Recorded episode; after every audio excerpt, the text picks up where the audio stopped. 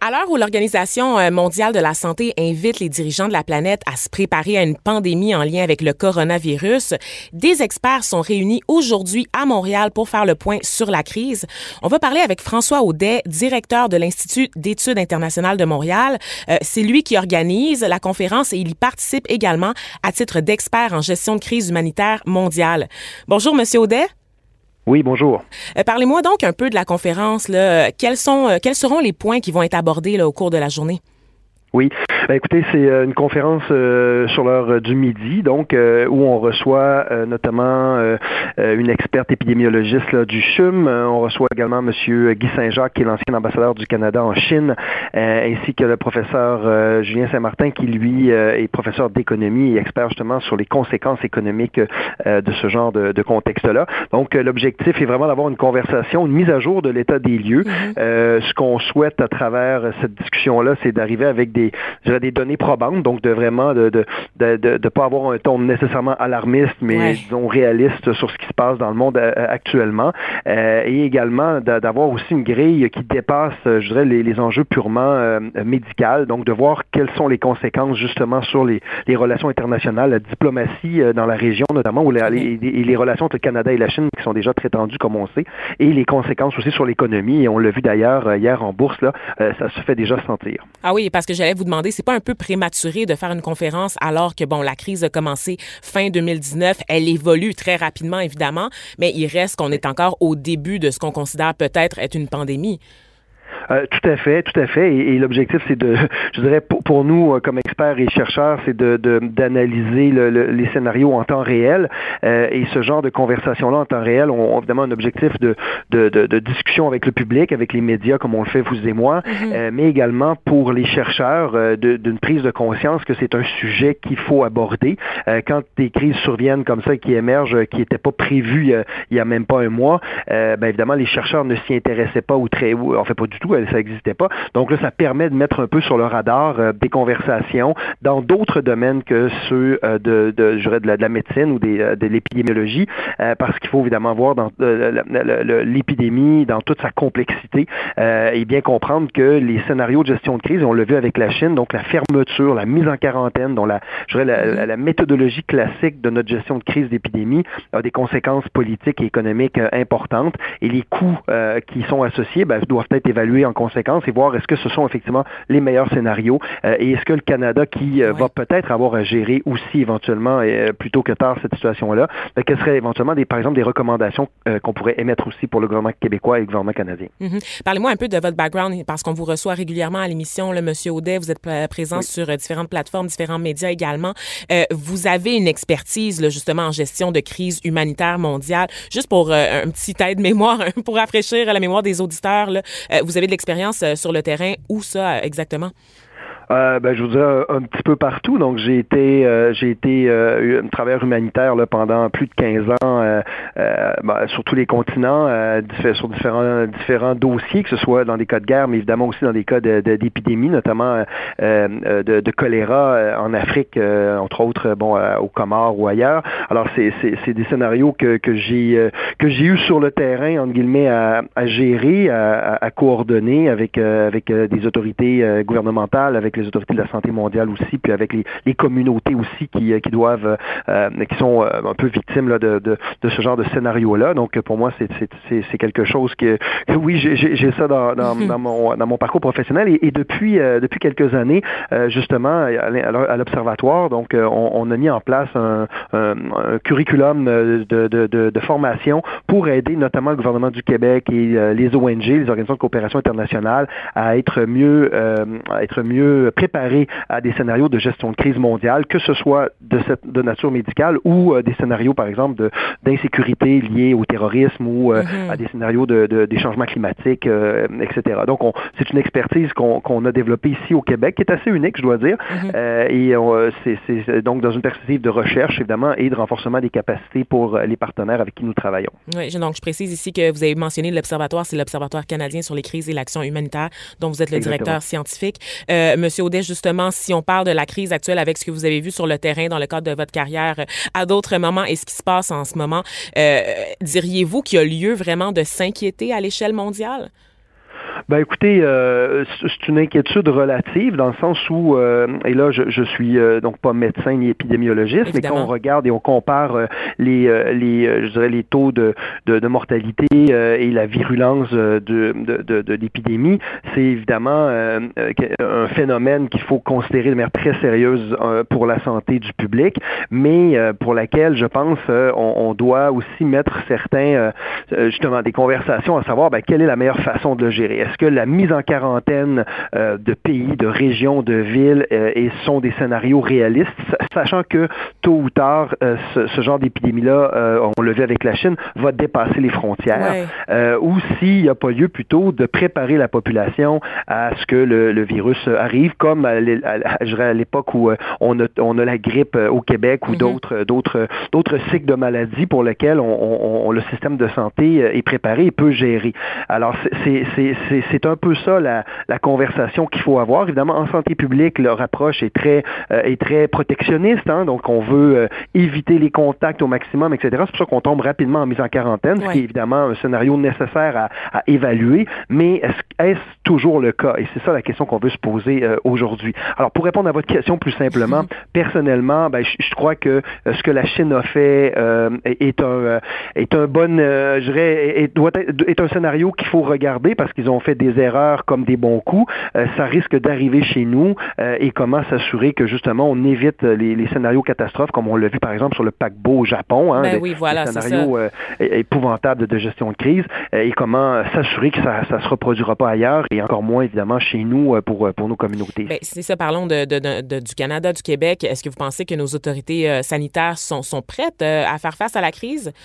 parce ben, que là, on a l'air de regarder ça un peu de loin, puis là, ça s'en vient tranquillement vers nous? Est-ce qu'on est prêt?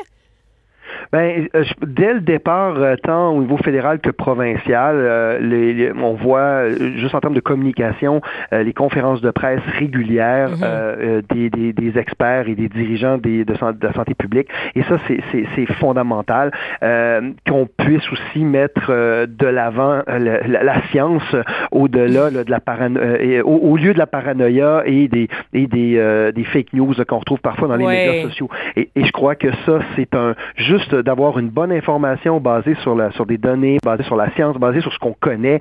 Juste ça, ça, ça, permet de gérer adéquatement la peur. Hein. Donc oui, parce qu'évidemment, c'est un, une nouvelle maladie, entre guillemets, qu'on ne connaît pas. Et en date d'aujourd'hui, effectivement, on n'a pas de on n'a pas de médicaments qui, qui semblent euh, susceptibles de pouvoir euh, euh, tuer le, virus. Donc on est oh, effectivement, donc on est face à on est face à un, climat de peur. Alors je crois que la santé publique, tant au fédéral qu'au provincial, joue un rôle, rôle de leadership très important euh, dans l'éducation, la sensibilisation avec les médias, avec la population. Et ça, c'est la première étape. Euh, maintenant, il faut se préparer à d'autres scénarios et, et c'est ce qu'ils sont en train de faire. Euh, des scénarios justement dans lesquels, par exemple, ça pourrait arriver dans certaines villes. C'est bon, on a évidemment quelques petits cas par-ci par-là, mais on n'a pas de foyer de contagion ici au Canada en date d'aujourd'hui. Mm-hmm. Mais si ça survient, ben, comment on va gérer ça? Donc, les, il y a des hôpitaux, il y a des centres, il y a des cliniques qui sont déjà préidentifiés au Canada et au Québec comme étant euh, les, les, donc les centres qui auront à accueillir, à héberger euh, et à mettre en quarantaine donc les patients euh, et à les traiter éventuellement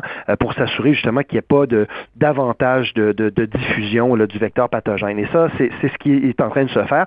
Ces scénarios-là existent même en, tout temps, mais évidemment, chaque cas de figure est différent. Et ce que les gens de la santé publique font actuellement, c'est qu'ils travaillent notamment avec des partenaires européens, américains et, et en Asie pour comprendre effectivement quels sont les meilleurs moyens. Est-ce que le masque est utile? Est-ce qu'il ne l'est pas? Est-ce que qu'est-ce qu'il faut faire effectivement pour diminuer les risques, notamment dans les écoles, dans les places publiques, etc. Mhm. Alors c'est ce, c'est ce genre de petits détails-là qui vont faire la différence entre euh, un cas où on va dire ah ben tiens on en a fait euh, on a fait un cas pour rien et c'est souvent préférable d'avoir de faire un cas pour rien que de dire oups on s'était pas préparé. Alors je crois qu'on est un peu dans cette dans cette danse-là actuellement dans les communications et dans la préparation. Et pour l'instant je dois je dois donner une bonne note là, à nos à nos à notre gouvernement tant provincial que mhm. fédéral jusqu'à maintenant ben, faut, mais il faut le dire, il n'y a pas, de, encore une fois, de, de cas d'inquiétude euh, en date d'aujourd'hui. Il n'y a pas de, de, vecteur ben, de propagation ici au Québec. Non, mais on sent quand même que le virus se rapproche. Vous l'avez dit tout à l'heure. Bon, il y a d'abord ces, touristes québécois coincés sur un bateau. Il y a eu le cas aussi de cette femme là, qui a transité là, euh, par euh, différentes villes, en fait, à bord d'un avion d'Air Canada qui, qui, a, qui, a, été testé positif positif, là, positif pardon, là, pour une infection au virus. donc, ça inquiète les gens. Moi, je pense qu'on est à la veille d'une espèce de paranoïa quand même, d'une espèce d'hystérie collective parce qu'à chaque nouvelle nouvelle, ben, à chaque nouvelle dépêche qui tombe plutôt, ça, ça, ça, inquiète le public. Donc, peu importe la méthode de, de, communication utilisée par le gouvernement, les gens ont peur. donc, comment est-ce qu'on fait pour, pour contrôler ça, pour endiguer ça? Ben justement, euh, j'irais euh, j'irais un, un, un, une grille au-dessus. Il faut continuer à donner euh, l'information qui est juste mm-hmm. et, et, éventuellement, si le scénario de, de du fait qu'il y ait effectivement là un foyer de contamination ici au Québec ou au Canada survient, ben il faut que les autorités puissent faire en sorte que la population connaisse les risques réels. Et, on l'a vécu avec le H1N1, on a vécu avec le SRAS aussi, donc c'est pas la c'est pas la première fois que, un contexte comme celui-là survient. Euh, à l'époque, par contre, on se souviendra que les médias sociaux n'existaient pas ou, ou, très peu. Alors évidemment, il y avait moins cette communication euh, en temps réel du public euh, et parfois même de gens, il faut le dire, mal intentionnés qui publient n'importe quoi pour rien et qui vont, qui vont eux propager de la fausse information. Ben c'est un fléau en soi. qui va se noyer dans la dans la masse là, critique, qui va faire en sorte que les gens vont probablement aussi avoir peur pour rien ou pour des raisons qui sont pas qui sont pas normales. Alors, la, ben, la peur, évidemment, est un phénomène normal dans toute, dans toute gestion de crise, ça va sentir.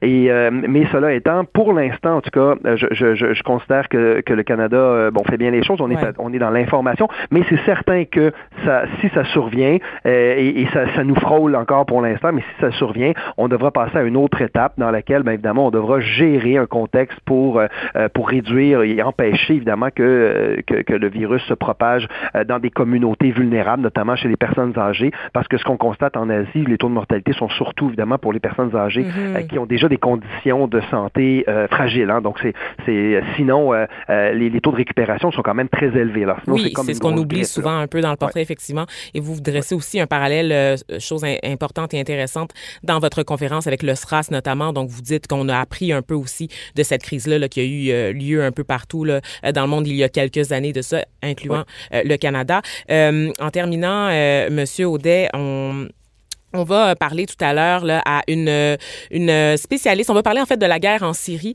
Euh, puis je, je, vous laisse là-dessus très rapidement en fait euh, parce que vous avez sûrement vu cette vidéo de ce papa qui a inventé un jeu avec sa petite fille euh, qui consiste à rire à chaque fois qu'ils entendent des bombes tomber sur eux. Et je sais que vous vous êtes intéressé évidemment au dossier syrien là, dans le cadre de vos recherches, dans le cadre de votre travail. C'est une crise qu'on a un peu oubliée très rapidement. Là. Qu'est-ce qui est, à, qui est à surveiller en ce moment en Syrie là? Il y a encore des ben, affrontements. Oui, ben, ben écoutez, en, quelques secondes, effectivement, c'est un conflit qui est, qui est malheureusement loin d'être terminé. Euh, lorsque lorsque on, on a euh, annoncé, je dirais un peu faussement, qu'on avait euh, euh mis euh, à terre l'État islamique, c'est en fait c'est pas vrai. Géographiquement, oui, mais mais mais mais il y a encore beaucoup de de, de, de foyers, beaucoup d'individus qui, qui continuent à se battre pour l'État islamique. Mm-hmm. et évidemment, Bachar al-Assad n'a pas terminé de, de la, la la prise de pouvoir de plusieurs régions. Donc, il y a, il y a, aussi euh, le, gouvernement en place qui essaie de reprendre le contrôle d'un pays qui était, euh, qui était évidemment, qui pour lequel il avait perdu le contrôle en grande partie. Donc, on, on, est, il y a encore plusieurs fronts, plusieurs, euh, plusieurs coins du monde, de, de, la Syrie qui sont encore touchés par, par les combats et une population civile, évidemment, qui est toujours la première victime, qui est toujours à, se déplacer. Il y a encore des millions de réfugiés aux frontières. Alors, malheureusement, les conflits qui durent comme ça, ce qu'on appelle les conflits durables, euh, sont, sont, souvent ceux qu'on finit par oublier rapidement. Survient un virus, survient une autre catastrophe, survient un missile sur un avion, et là tout d'un coup, hein, ça, ça, tombe, ça tombe dans le dans la sphère des, euh, des crises oubliées, malheureusement. mais, mais vous faites bien de continuer d'en parler parce qu'effectivement, c'est un conflit qui est loin d'être terminé. C'est encore un des conflits, euh, peut-être avec ce qu'on voit au Venezuela et au Yémen, euh, dans le cas de la Syrie, donc un des conflits qui, euh, qui fait encore le plus de victimes quotidiennes et pour lesquels il y a encore des millions de, de, de, de, personnes déplacées par, par la guerre. il faut continuer effectivement d'en parler pour pas que nos gouvernements non plus tombent, laissent ça dans les oubliettes de, l'aide internationale et, des pressions diplomatiques qu'on doit faire pour tenter de résoudre le conflit. Mm-hmm. Donc, on va continuer à en parler. de votre côté, je vous laisse partir là, parce que la conférence, vous devez, euh, vous devez évidemment l'organiser. Euh, cette conférence-là, juste une précision, c'est ouvert au public ou c'est vraiment juste pour euh, les, les, les, étudiants? Non, c'est ouvert, au, ouvert au public, évidemment. C'est sur je le dis par contre, c'est donc de, de 12h30 à 14h30 à la salle des boiseries ici à, l'UQAM. donc, si vous allez sur le site Internet là, de l'Institut d'études internationales de Montréal, toutes les informations y seront. ça nous fera plaisir de, rencontrer le public, les journalistes et, et tous celles et ceux qui veulent en savoir un peu plus. Merci beaucoup, François Audet, directeur de l'Institut d'études internationales de Montréal. Bonne conférence. Merci à vous. Au revoir. Au revoir.